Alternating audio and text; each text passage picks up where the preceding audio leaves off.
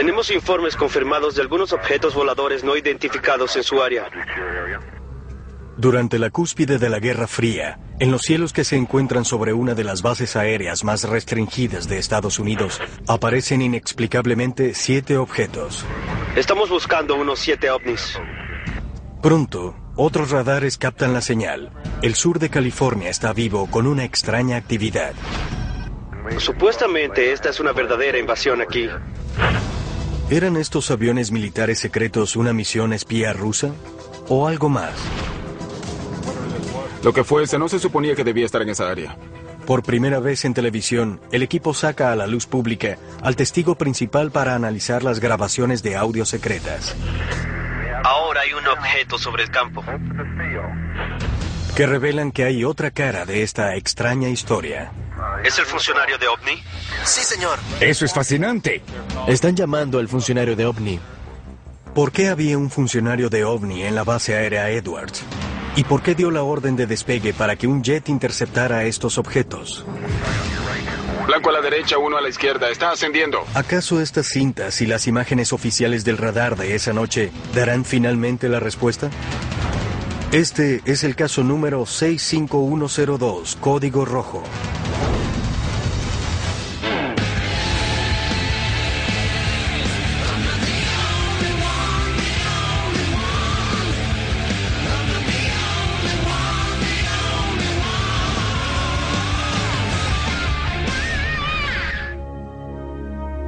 Es el año 1965. La base aérea Edwards, ubicada a tan solo 160 kilómetros al noreste de Los Ángeles, California.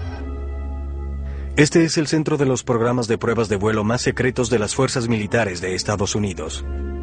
Pero hoy, el muy restringido espacio aéreo de Edwards es violado por objetos de origen desconocido. Objetos que se mantienen inmóviles en el aire a las afueras de la base durante seis horas. La mayoría de los avistamientos de ovnis son encuentros solitarios, pero este no es un avistamiento normal. Nueve locaciones diferentes son parte de este asombroso incidente. La torre de control de Edwards, donde fue reportado el primer contacto visual. La pista principal de Edwards, donde el extraño objeto es confirmado visualmente por segunda vez. El control de acercamiento radar de Edwards, que reporta que no hay ninguna aeronave en el área. La Agencia de Logística Aérea de Los Ángeles, que verifica sus contactos de radar locales y descubre que cuatro de sus instalaciones de radares en California del Sur han confirmado lecturas en los radares. Boron, Riverside, Victorville y San Pedro. Finalmente, un F-106A Delta Dart que despegó en un intento por entablar combate con los objetos. Algo sucede en California del Sur que tiene que ver con cinco instalaciones militares. Y todos los hechos fueron grabados. Supuestamente aquí hay una verdadera invasión. Esta fue una noche increíble. En octubre de 1965, la noche en que los ovnis invadieron nuestro espacio aéreo. Esto lo estamos escuchando de primera mano del sujeto que se encontraba en la torre esa noche, haciendo la narración. El incidente lo reportó un controlador de tráfico aéreo de Edwards por primera vez, el sargento técnico de la torre de control de vuelos, Chuck Sorrells. Vi un objeto verdaderamente luminoso, grande, hacia el este del campo. Y se quedó ahí durante un largo periodo de tiempo. En una aparición en televisión poco común, el antiguo sargento Chuck Sorrells, el controlador de la torre de la base aérea Edwards de guardia aquella noche, ha ido a discutir sobre lo sucedido y por primera vez analizar las grabaciones de audio del 7 de octubre de 1965. Distingo luces intermitentes rojas y blancas. Sorrells es responsable de todo el tráfico aéreo en y alrededor de Edwards, desde la torre de control. Tiene 12 años de experiencia en la dirección de todo tipo de aviones militares y conoce la mayoría, si no todos, de los diferentes modelos de aeronaves de la base aérea. Sin embargo, está a punto de ser testigo de algo que nunca antes había visto y que no puede explicar. Esto sucedió como a la 1.30 de la mañana. Primero vi un objeto verdaderamente luminoso.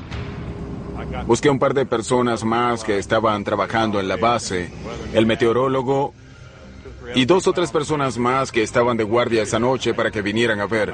Ellos estaban viendo lo mismo que yo. Hay un objeto en este momento sobre el campo.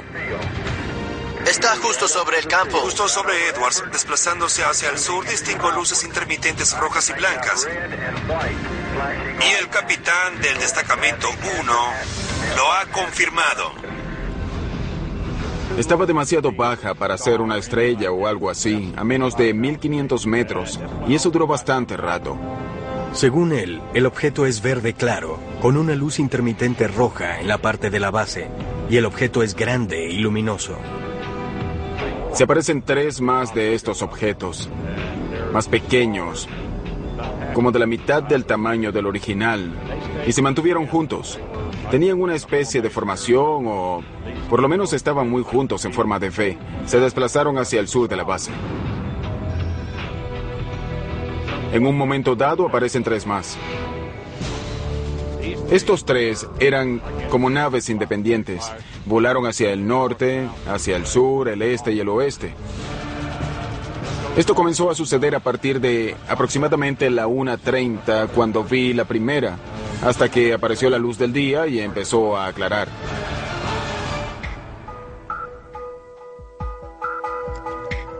El equipo de la revista UFO se reúne en la base aérea March, a unos 145 kilómetros al sur del lugar original del avistamiento y la locación del contacto del radar con los objetos en 1965 para encontrarse con Sorrells. Han conseguido las grabaciones de audio completas del acontecimiento de seis horas ocurrido en 1965 y por primera vez se presentan aquí. Pat, Chuck, Bill Scott y Ted iremos a revisar las grabaciones de las cintas de las transmisiones de esa noche. Y luego tú, Chuck y Jeff revisarán los radares y los mapas. Excelente. Muy bien, vamos. Me parece bien. Manos a la obra. Base aérea Edward. 1965 un número de objetos fueron vistos acercándose a la base. Todo lo ocurrido fue grabado en las conversaciones de la torre de control por parte de Chuck Sorrells. Estas transmisiones eran secretas anteriormente y se pensaba que se habían perdido. Ahora pudieran descifrar uno de los más increíbles casos de encuentros con ovnis que hayan sido grabados alguna vez. Bill Scott, antiguo ingeniero de pruebas de vuelo de la Fuerza Aérea de Estados Unidos, se une al equipo para ayudar a analizar las grabaciones de audio, ahora de libre acceso. Estas son las transmisiones reales, las comunicaciones entre tú y la agencia de logística aérea que tuvieron lugar esa noche mientras los ovnis estaban en el aire. Así es, y fueron grabados desde la Agencia de Logística Aérea de Los Ángeles. El equipo prepara las transmisiones y las rebobina hasta el 7 de octubre de 1965. Giro hacia el norte de donde estamos y otro viene a mucha velocidad. Se aproxima de norte a sur. ¿De norte a sur a esta hora de Edwards? Así es, tiene luces rojas Tengo intermitentes. otra combinación de luz roja con verde a la vista, moviéndose muy velozmente sobre mi campo en este momento. Iré a verificar con mi sistema de radar para ver si capta algún movimiento en esa área. Sorrells, en la torre, llama a sistema de radares, el control de aeronaves cercanas, para verificar si ven algo. ¿Tienen algún informe de objetos voladores no identificados ahí? Supuestamente aquí hay una verdadera invasión. Para entonces, sistema de radares no presenta ninguna aeronave en el área, pero siguen llegando reportes de estos misteriosos objetos a la torre de control de Edwards. ¿Nos podrían hacer un favor? Estamos buscando unos siete ovnis. No estamos seguros de que esto venga de Edwards y George. Hay unos siete con luces intermitentes rojas, blancas y verdes. Y ya los tenemos a la vista. Nos preguntábamos si los detectaban. Intentamos tener un amplio espectro de opinión.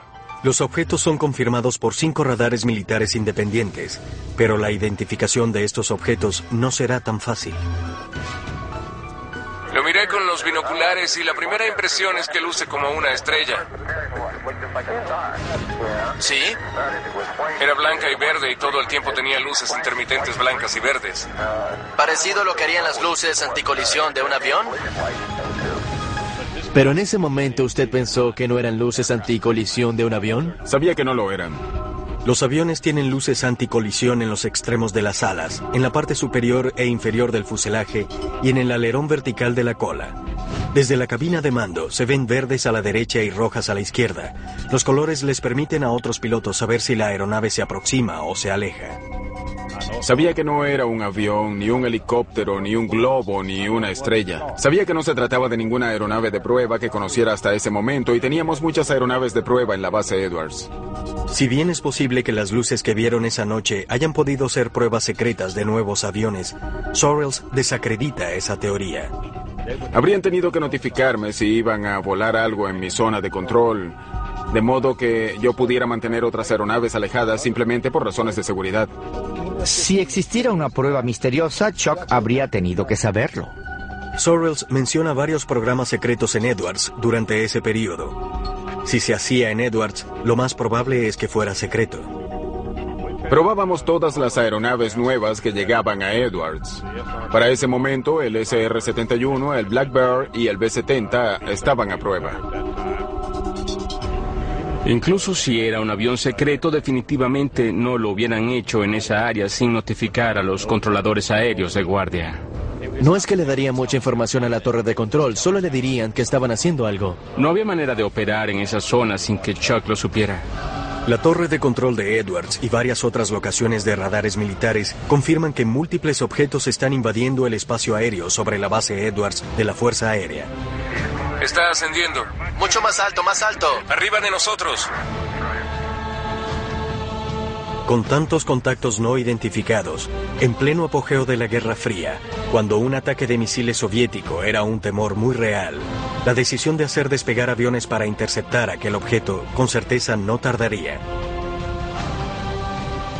Pero en la cinta, la autoridad para hacer un vuelo de investigación parecía ser de un oficial con un puesto muy poco usual.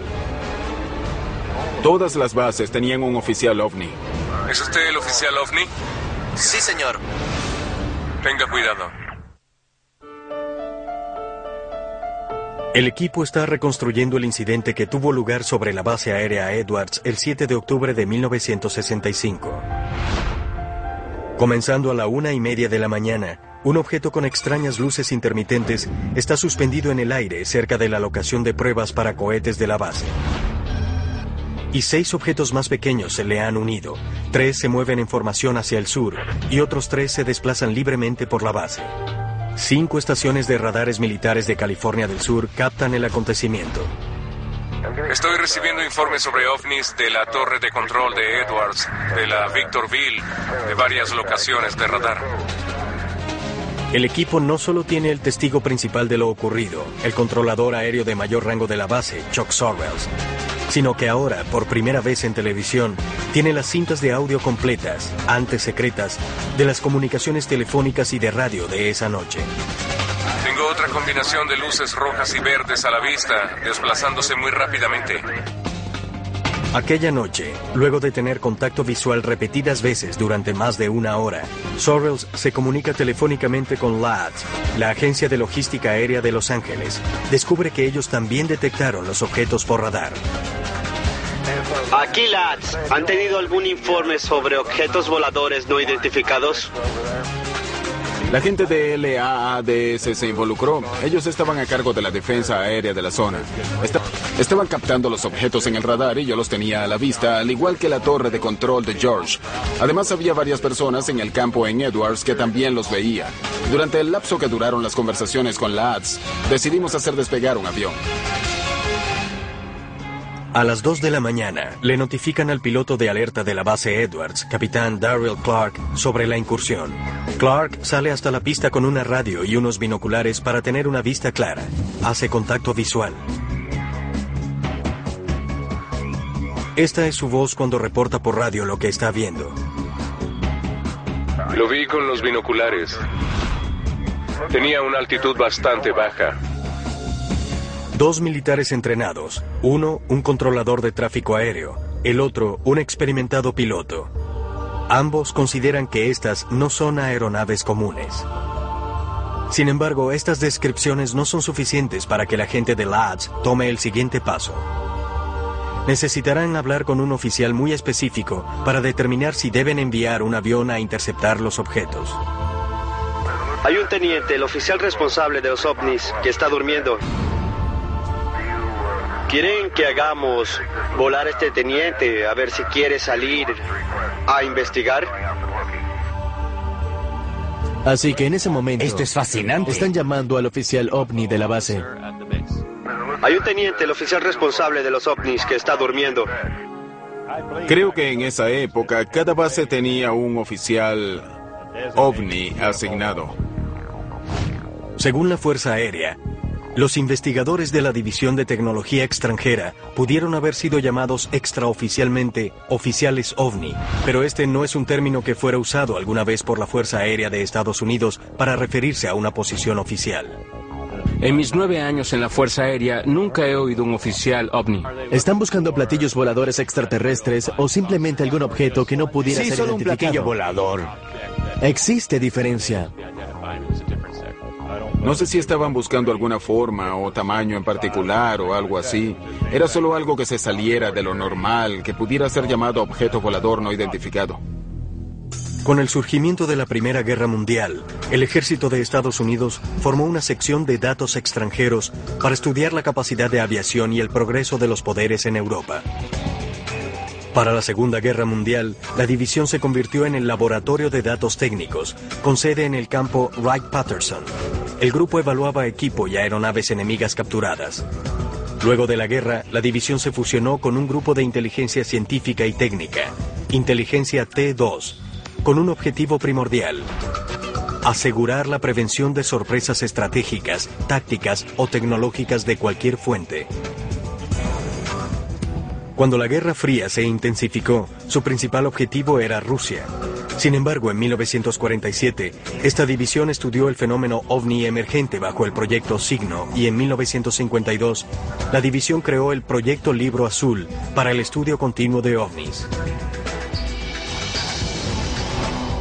En 1961, la división fue oficialmente cambiada a División de Tecnología Extranjera. El personal de la DTE no está asignado a todas las bases, solo a aquellas que encajan dentro de su perfil según la Fuerza Aérea. No era inusual que el personal de la DTE estuviera en Edwards, ya que esta base funciona como base de pruebas para los aviones de las Fuerzas Armadas y otras aeronaves, incluyendo las extranjeras. Este oficial era consultado al ver cualquier objeto no identificado, bien fuese una presunta aeronave soviética o cualquier otro objeto que no fuera reconocido de inmediato por el personal de la base Edward. Objetos que no pueden ser identificados, que no saben qué son, han penetrado el espacio aéreo sobre la base aérea Edwards y se han acercado a las pistas. ¿Por qué no se han enviado aviones? Esto no sucede muy frecuentemente. Tenían que investigar sobre la marcha según las regulaciones. ¿Quién tenía la autoridad para hacer qué? Así que era un evento inusual. Supongo que en esa época se trataba de algo en lo que había que confiar en los instintos. Yo no tenía ninguna política particular por la cual regirme que me dijera qué hacer. Había que tomar una decisión y ejecutarla. Lo que estos objetos pudieran ser aún está abierto a discusión, pero sin ningún protocolo y con los objetos sin representar aparentemente ninguna amenaza inmediata, se determinó que no se tomarían más acciones hasta que el oficial OVNI contactara la torre de control. Harán despegar a su oficial OVNI a ver si quiere solicitar salir para investigar. En las transmisiones de radio, en las conversaciones telefónicas, de pronto descubrimos, un momento, Edwards tenía un oficial ovni.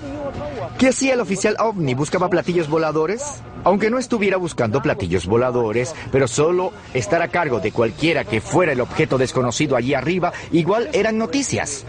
Que a pesar de todas las negaciones de la Fuerza Aérea, y me refiero al año tras año de negar que los ovnis fuesen reales, tuvieran un oficial ovni. A las 3 de la mañana, luego de más de 90 minutos del avistamiento inicial, el oficial OVNI contacta la torre de control e intenta determinar el origen de estos objetos con la Agencia de Logística Aérea de Los Ángeles. LADS ha confirmado la detección por parte de los radares de cinco puntos diferentes alrededor de la base Edwards. ¿Está lanzando algún globo meteorológico desde Edwards? ¿Globo meteorológico? No, no que yo sepa. Edwards no tiene unidad radiosonda, así que dudo que permitieran algo que no tuvieran razón para hacer. ¿No tendrían razón para liberar globos? No en el departamento meteorológico. No de Edwards, ¿cierto? No. Entiendo. Ese era el director de la Agencia de Logística Aérea de Los Ángeles, hablando con el meteorólogo de Edwards y preguntándole si se les había escapado algún globo. Y él dijo, no, no tenemos radiosonda aquí, que es la unidad que se encarga de enviar los globos y hacer ese tipo de actividades. No tenemos razón para hacerlo. Edwards no tiene unidad radiosonda, así que no tienen razón para haber liberado globos meteorológicos. Él explica claramente en la cinta que no liberaron ningún globo. Sin embargo, en el informe escrito sobre este asunto, dice que un globo fue liberado desde ahí esa noche. En realidad, no sucedió, pero así aparece en el informe escrito secreto. El informe oficial de la Fuerza Aérea de Estados Unidos claramente clasifica los múltiples acontecimientos como avistamientos de globos meteorológicos. Si estos objetos fueron en realidad globos meteorológicos, ¿por qué tomaron la siguiente decisión? Hacer despegar un avión de combate. ¿Y qué fue lo que vio esa aeronave?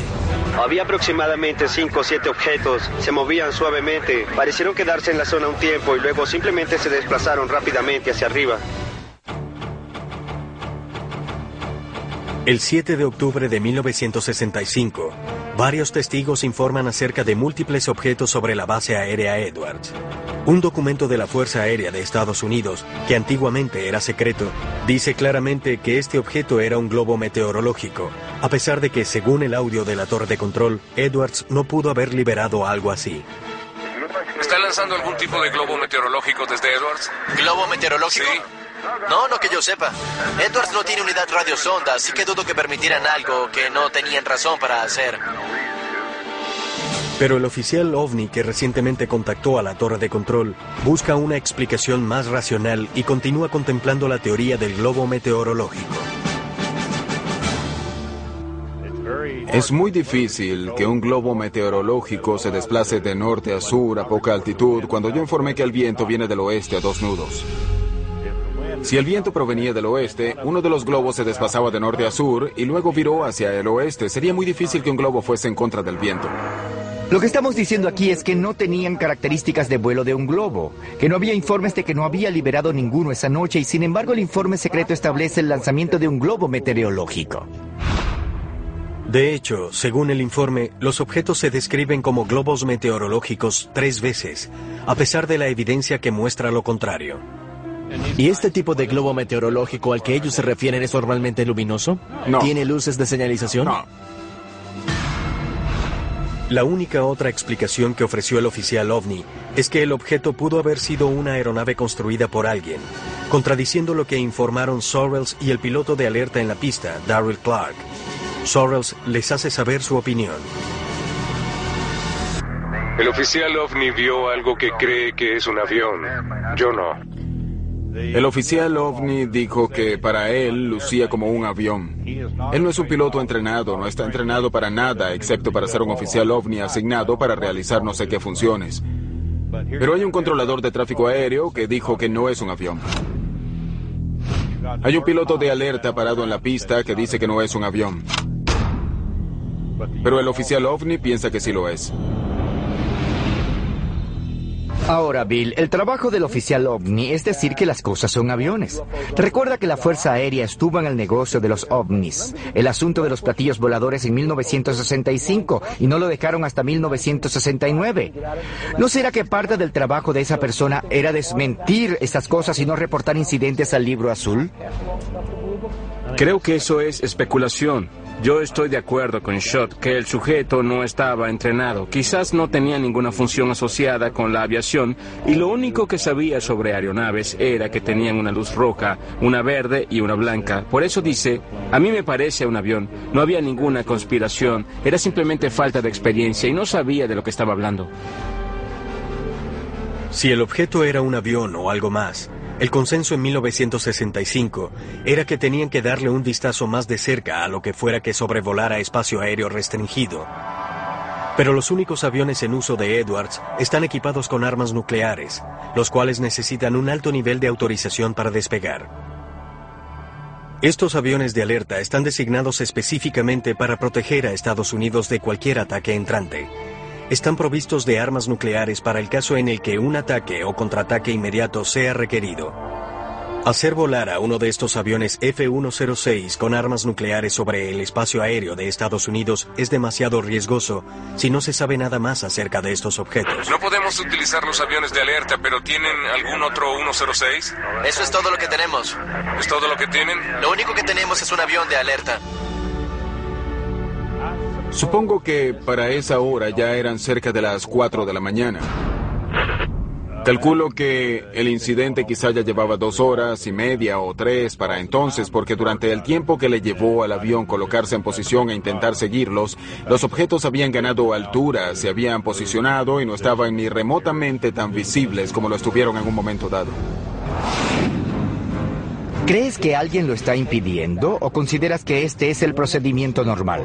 Este era el procedimiento normal porque no tenían ningún avión de alerta que no estuviera armado y no tenían un piloto para... Cuando el avión alza vuelo, tanto Lads como Sorrells guían al piloto para que se acerque a los objetos. Pero surge un problema. Para entonces ya han empezado a alejarse de la base. Alzó vuelo para echar un vistazo y luego lo pasó por la intersección de radar, pero se le estaba dificultando detectarlo en el área.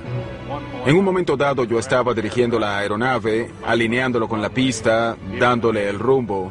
Haz que descienda directamente por la pista de aterrizaje. Creo que está 01 a estribor 040. En un momento dado lo sigue hasta las alturas de 12.000 metros. Yo hablaba con el director y le preguntaba cómo le iba y le dije, bueno, se está acercando. 01 ahora se encuentra un poco a la izquierda. Blanco a tu derecha y otro a tu izquierda. Luego, cuando se acercó, le dije, está abajo. Torre de control, ¿qué tal están Está las cosas abajo. ahora? Busca ascender, busca ascender. Esa cosa está elevándose muy rápidamente. Está elevándose. Se encuentra a 12.000 metros y aún no está tan elevada. No está muy alto. No muy alto, pasó los 12.000 metros. Aún está bajo. Pero a medida que el piloto se acerca, los objetos se alejan más y más, hasta que finalmente desaparecen del contacto visual y del contacto del radar. Se desplazó ahora aproximadamente 145 grados. A unos 65 kilómetros estimados y con mucha, mucha altitud ahora. Está casi invisible ahora. ¿Qué piensas de esto? Creo que fue un incidente inusual para todos los profesionales involucrados. El único poco profesional que escuché fue el oficial OVNI. Fue el único que pensó que era un avión. Las cintas, ahora de libre acceso, son solo el comienzo. El piloto de alerta, el capitán Clark, quien jamás habló sobre este incidente luego de esa noche y no podía saber que sería investigado en un futuro, a la larga le escribiría una carta a su esposa, describiéndole lo que había visto esa noche de octubre.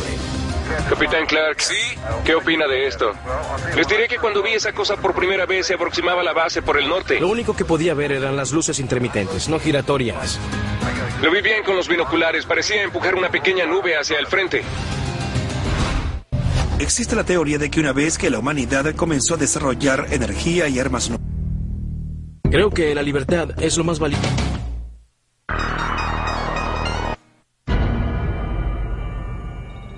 El equipo acaba de escuchar grabaciones que ya no son secretas sobre un incidente que tuvo lugar en la base aérea Edwards el 7 de octubre de 1965. Aquí torre de control de Edwards. Tenemos un objeto que se desplaza hacia el sur. Chuck Sorrells, el controlador de tráfico aéreo de mayor rango que se encontraba en la base esa noche, ha emitido nueva información sobre los extraños objetos que se hallaron suspendidos durante casi seis horas sobre espacio aéreo restringido. Pero Sorrells y las grabaciones no son las únicas fuentes de la historia que se encuentra tras lo que la Fuerza Aérea llama el incidente. El capitán Derrick Clark era el piloto de alerta de la base aérea Edwards esa noche. Pareciera que está a una altitud bastante baja, a 3.000 metros. Su voz está en las cintas de audio. Viró más hacia el oeste y cobró gran altura. Luego de décadas de silencio, Clark siente la necesidad de documentar su experiencia de esa fatídica noche en una carta para su esposa. Lo importante de esta carta es que el capitán Darryl Clark era el oficial de mayor rango que se encontraba de guardia y su relato corroboraba el relato de Chuck Sorrells. Ambos mantuvieron esto en secreto tanto tiempo como pudieron. Evidentemente, este incidente había dado vueltas en su cabeza durante décadas antes de que decidiera compartir el secreto con alguien. Esta carta fue entregada al equipo de UFO Hunters por Sam Sherman, el arquitecto de las transmisiones de audio reconstruidas que se grabaron en Edwards aquella noche. Sherman la obtuvo directamente del hijo de Clark. Estaba en alerta en la base aérea Edwards, en California, y era el oficial de mayor rango que se encontraba de guardia. Como a las 2 de la mañana recibió una llamada del controlador aéreo de mayor rango. Dijo que habían recibido informes de ovnis y que habían captado algo en los radares.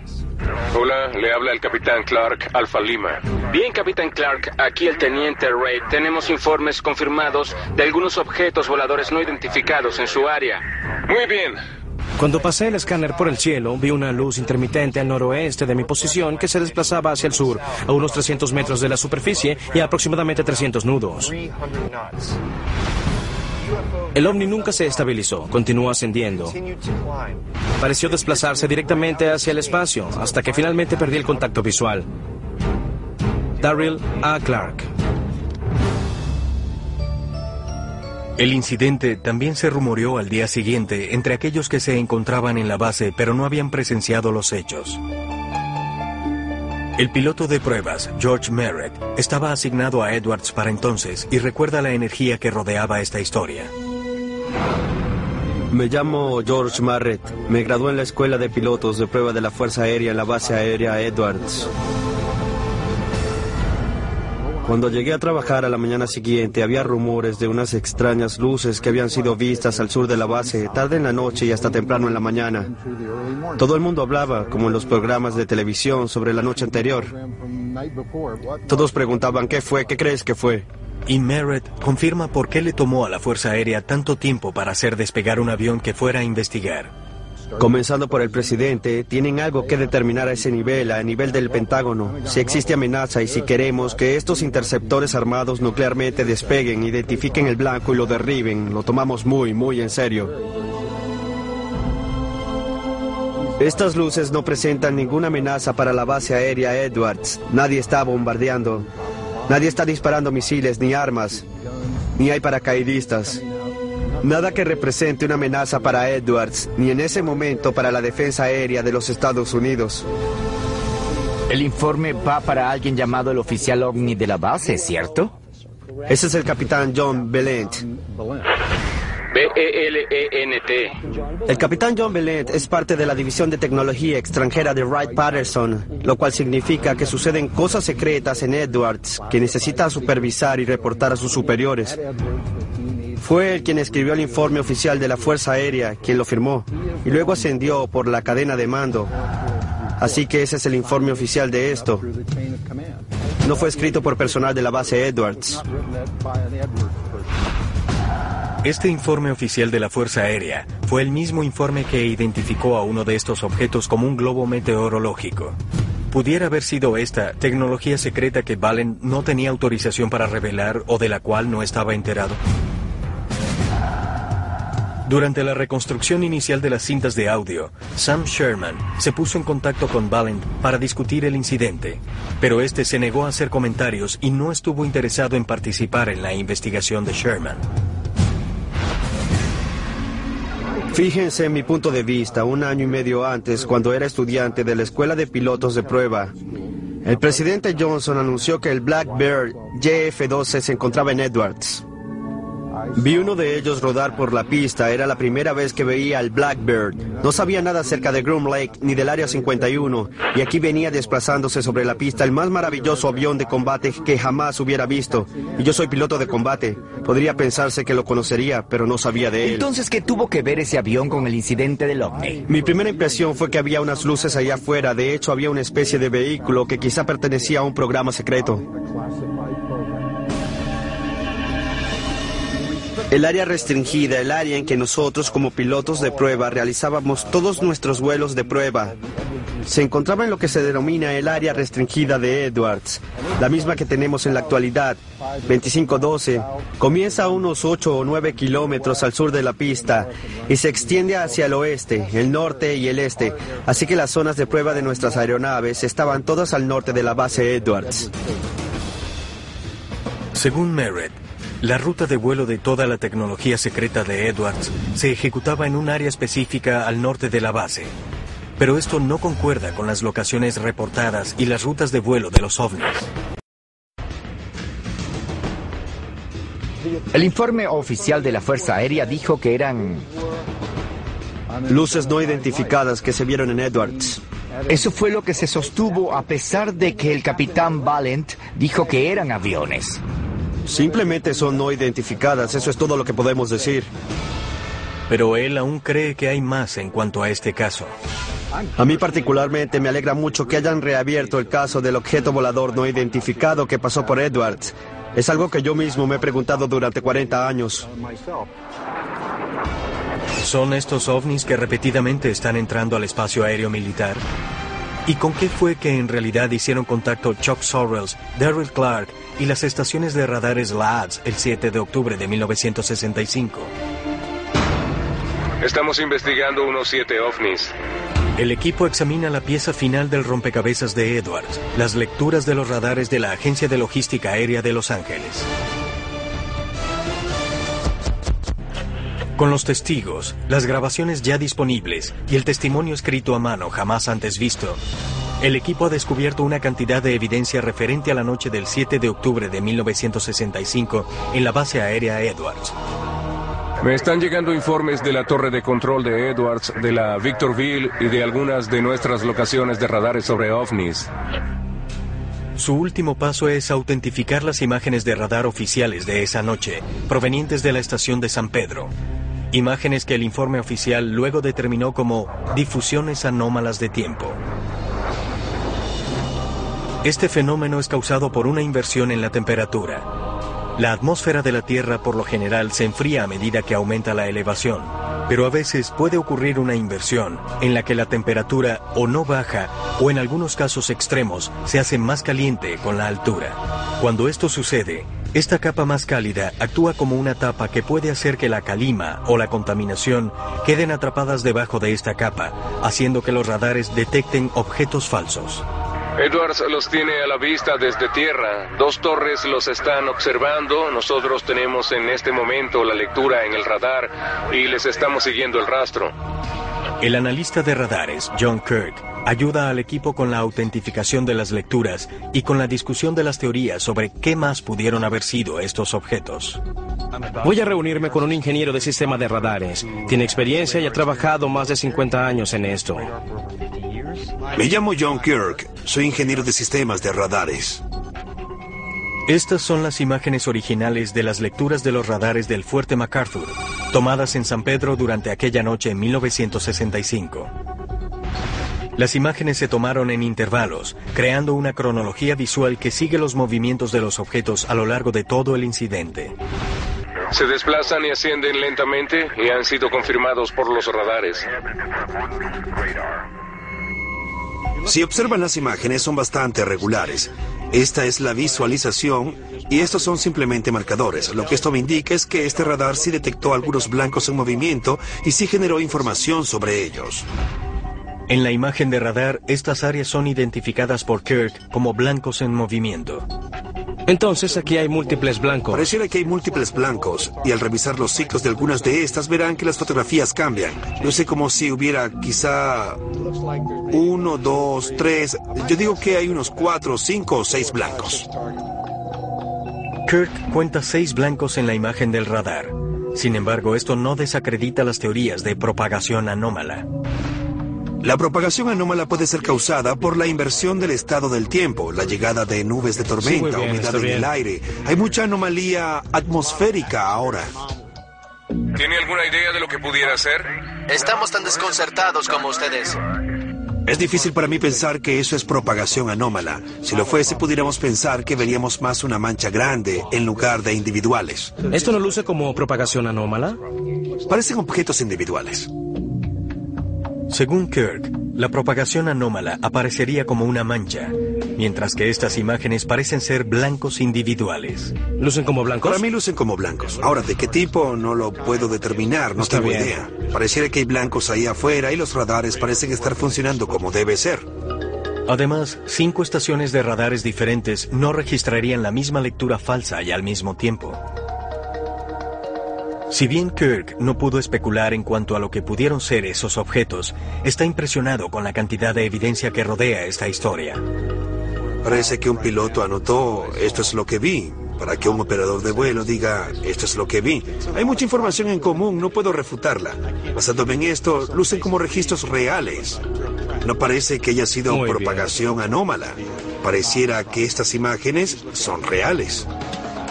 Hay tres objetos definidos, no es el estado del tiempo, no es interferencia. Delimitan el objeto, pero no ven la aeronave. No, no, no pueden distinguir lo que son.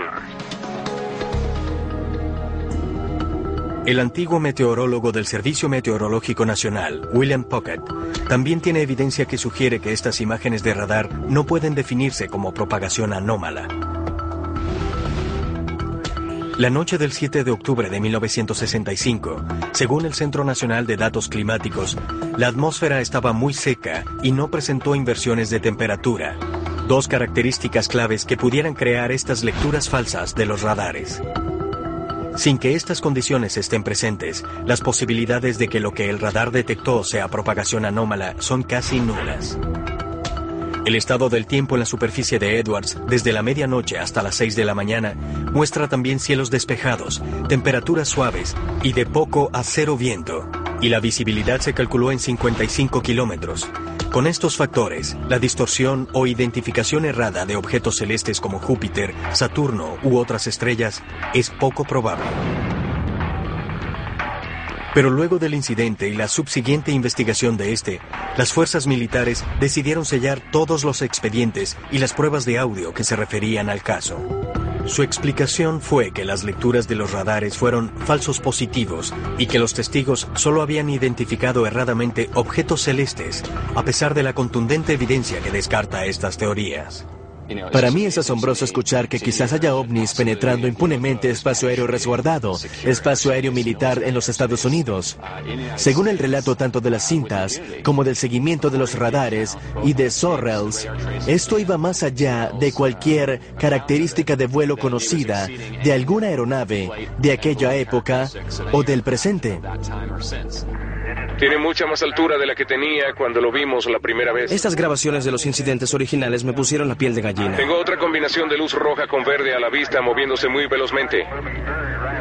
Cuando te sientas y escuchas a todas las personas que tuvieron que ver con el incidente, había muchas voces en esas conversaciones que no sabían lo que estaba sucediendo. Por supuesto, cerca de Edwards terminas viendo casi cualquier cosa. El audio es la prueba contundente. Está ganando altura. Mucho, mucho más alto. Asciende rápidamente. Pareciera que está justo encima de nosotros.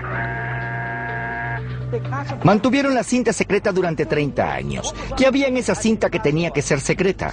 ¿Armas secretas? No. ¿Un radar especial? No. Lo que era, eran ovnis. Más de 40 años después, el incidente de la base aérea Edwards sigue sin tener explicación.